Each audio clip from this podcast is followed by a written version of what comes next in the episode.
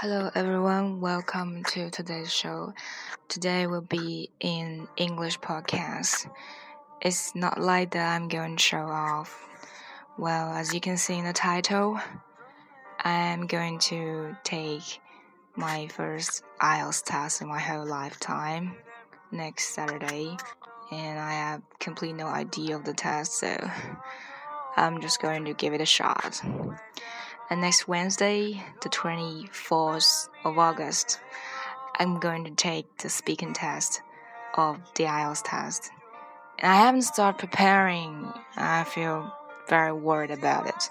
Uh, rumors say that this could be very horrible because maybe there are some horrible middle-aged women if they are tax examiners. I'm afraid I cannot even get five point for the speaking test.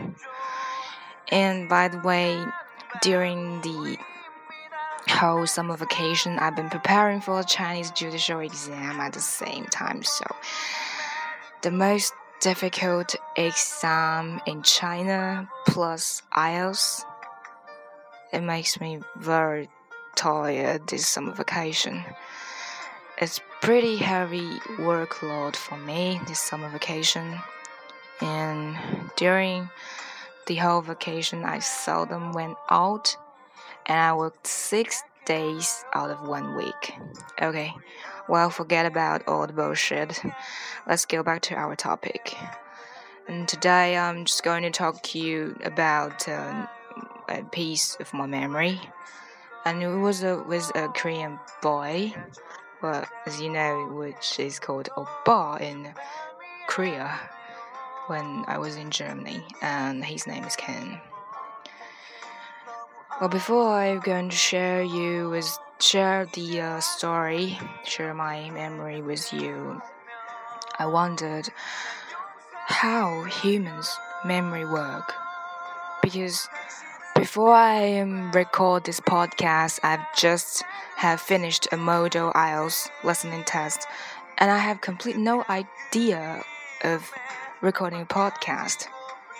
I have no inspirations, and I I thought I'm going to let you down again because I'm not going to broadcasting anything. But then I just um, opening app and start browsing music, and this BGM music pumped up, and the moment I start listening to the song, something triggered me. This song has triggered me, and it makes me reminded of something that happened in the past, something that happened in Germany when I was spending my time with this Korean boy Kim. Okay, now I'm going to start start share this story with you. I'm going to start with how I first met Kim. I met Kim in a language course. It was in September, and when I first met him, I found that, well, this Korean boy was very handsome and was just like a gentleman. And I think I I not very good at communicating with the other people. I'm not very good at getting to know the new people. So I don't think I can I even have a chance to talk to him. But instead, Kim was really very friendly. When I'm having the German language calls with him, he helped me with my German. And during the class break, we not only talk about uh, the global issues, but we also talk about living travels. And we also take trips together. And during the trips, we talk as well. And after the language course, I thought our friendship would end because we only met in language course, but instead he invited me to the dinner party and he even invited me to have a coffee together. That was so nice.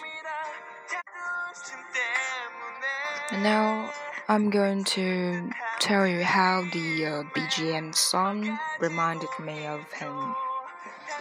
It was uh, a break in the language course, and I just sat down on my seat, and Kim was sitting next to me listening to the music, and I just simply asked him what he was listening.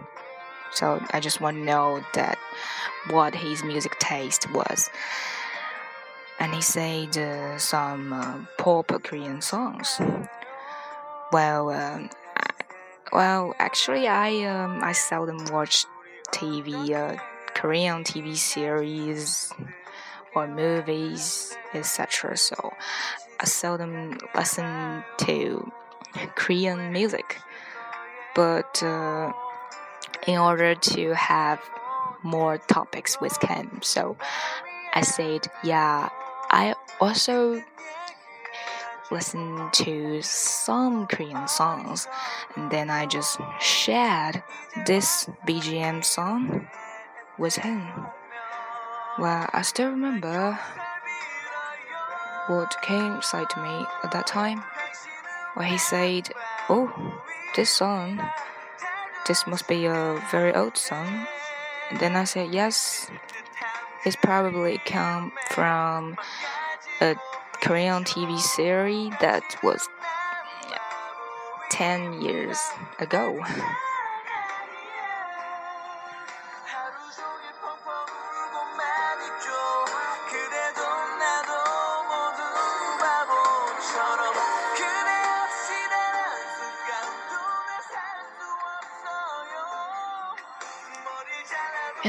other details, I cannot remember.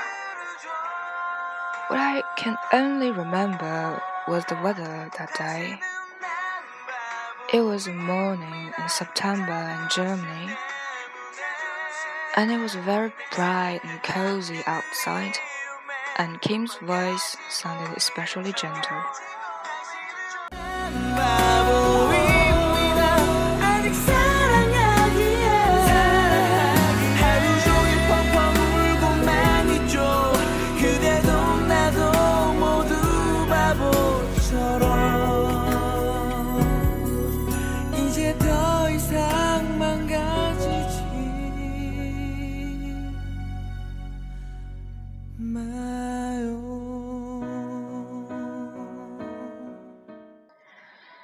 Now I am uh, going to read the translation of the song.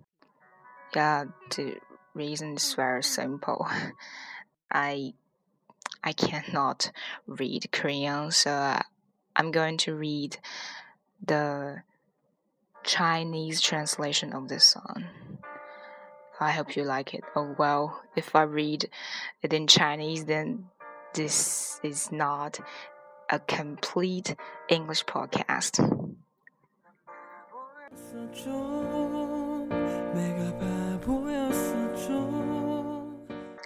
Okay, so I will just now start reading the translations. 我很傻，我是个傻瓜，已经后悔莫及了，但是已经无法挽回了。 以后都见不到你。其实我知道，我真的做错了，真的很抱歉。那时候没能说出来，我真的很傻。如今才后悔，请你原谅我。你我都很傻，就因为那渺小的自尊，在迷恋中一天天荒废。你我都很傻，因为还爱着对方，一整天痛哭着。你我都像傻瓜一样，不要这样，请你再考虑一下。到这个地步也不容易，请你再考虑一下，不然你会后悔的。你我都像傻瓜一样，没有你，我一刻都活不下去。就算剪了头发，就算喝了酒，只能流泪。你我都像傻瓜一样，不要再荒废下去了。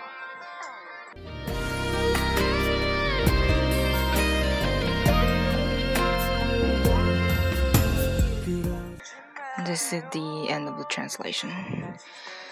And my dear audience, have you ever been triggered by some objects like song, a smile, an image, etc., just like I did when you start recalling something?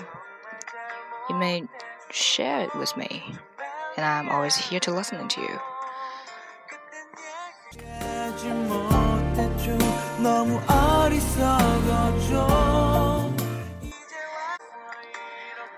And this will be the end of today's show. I hope you enjoy it. Thanks for listening.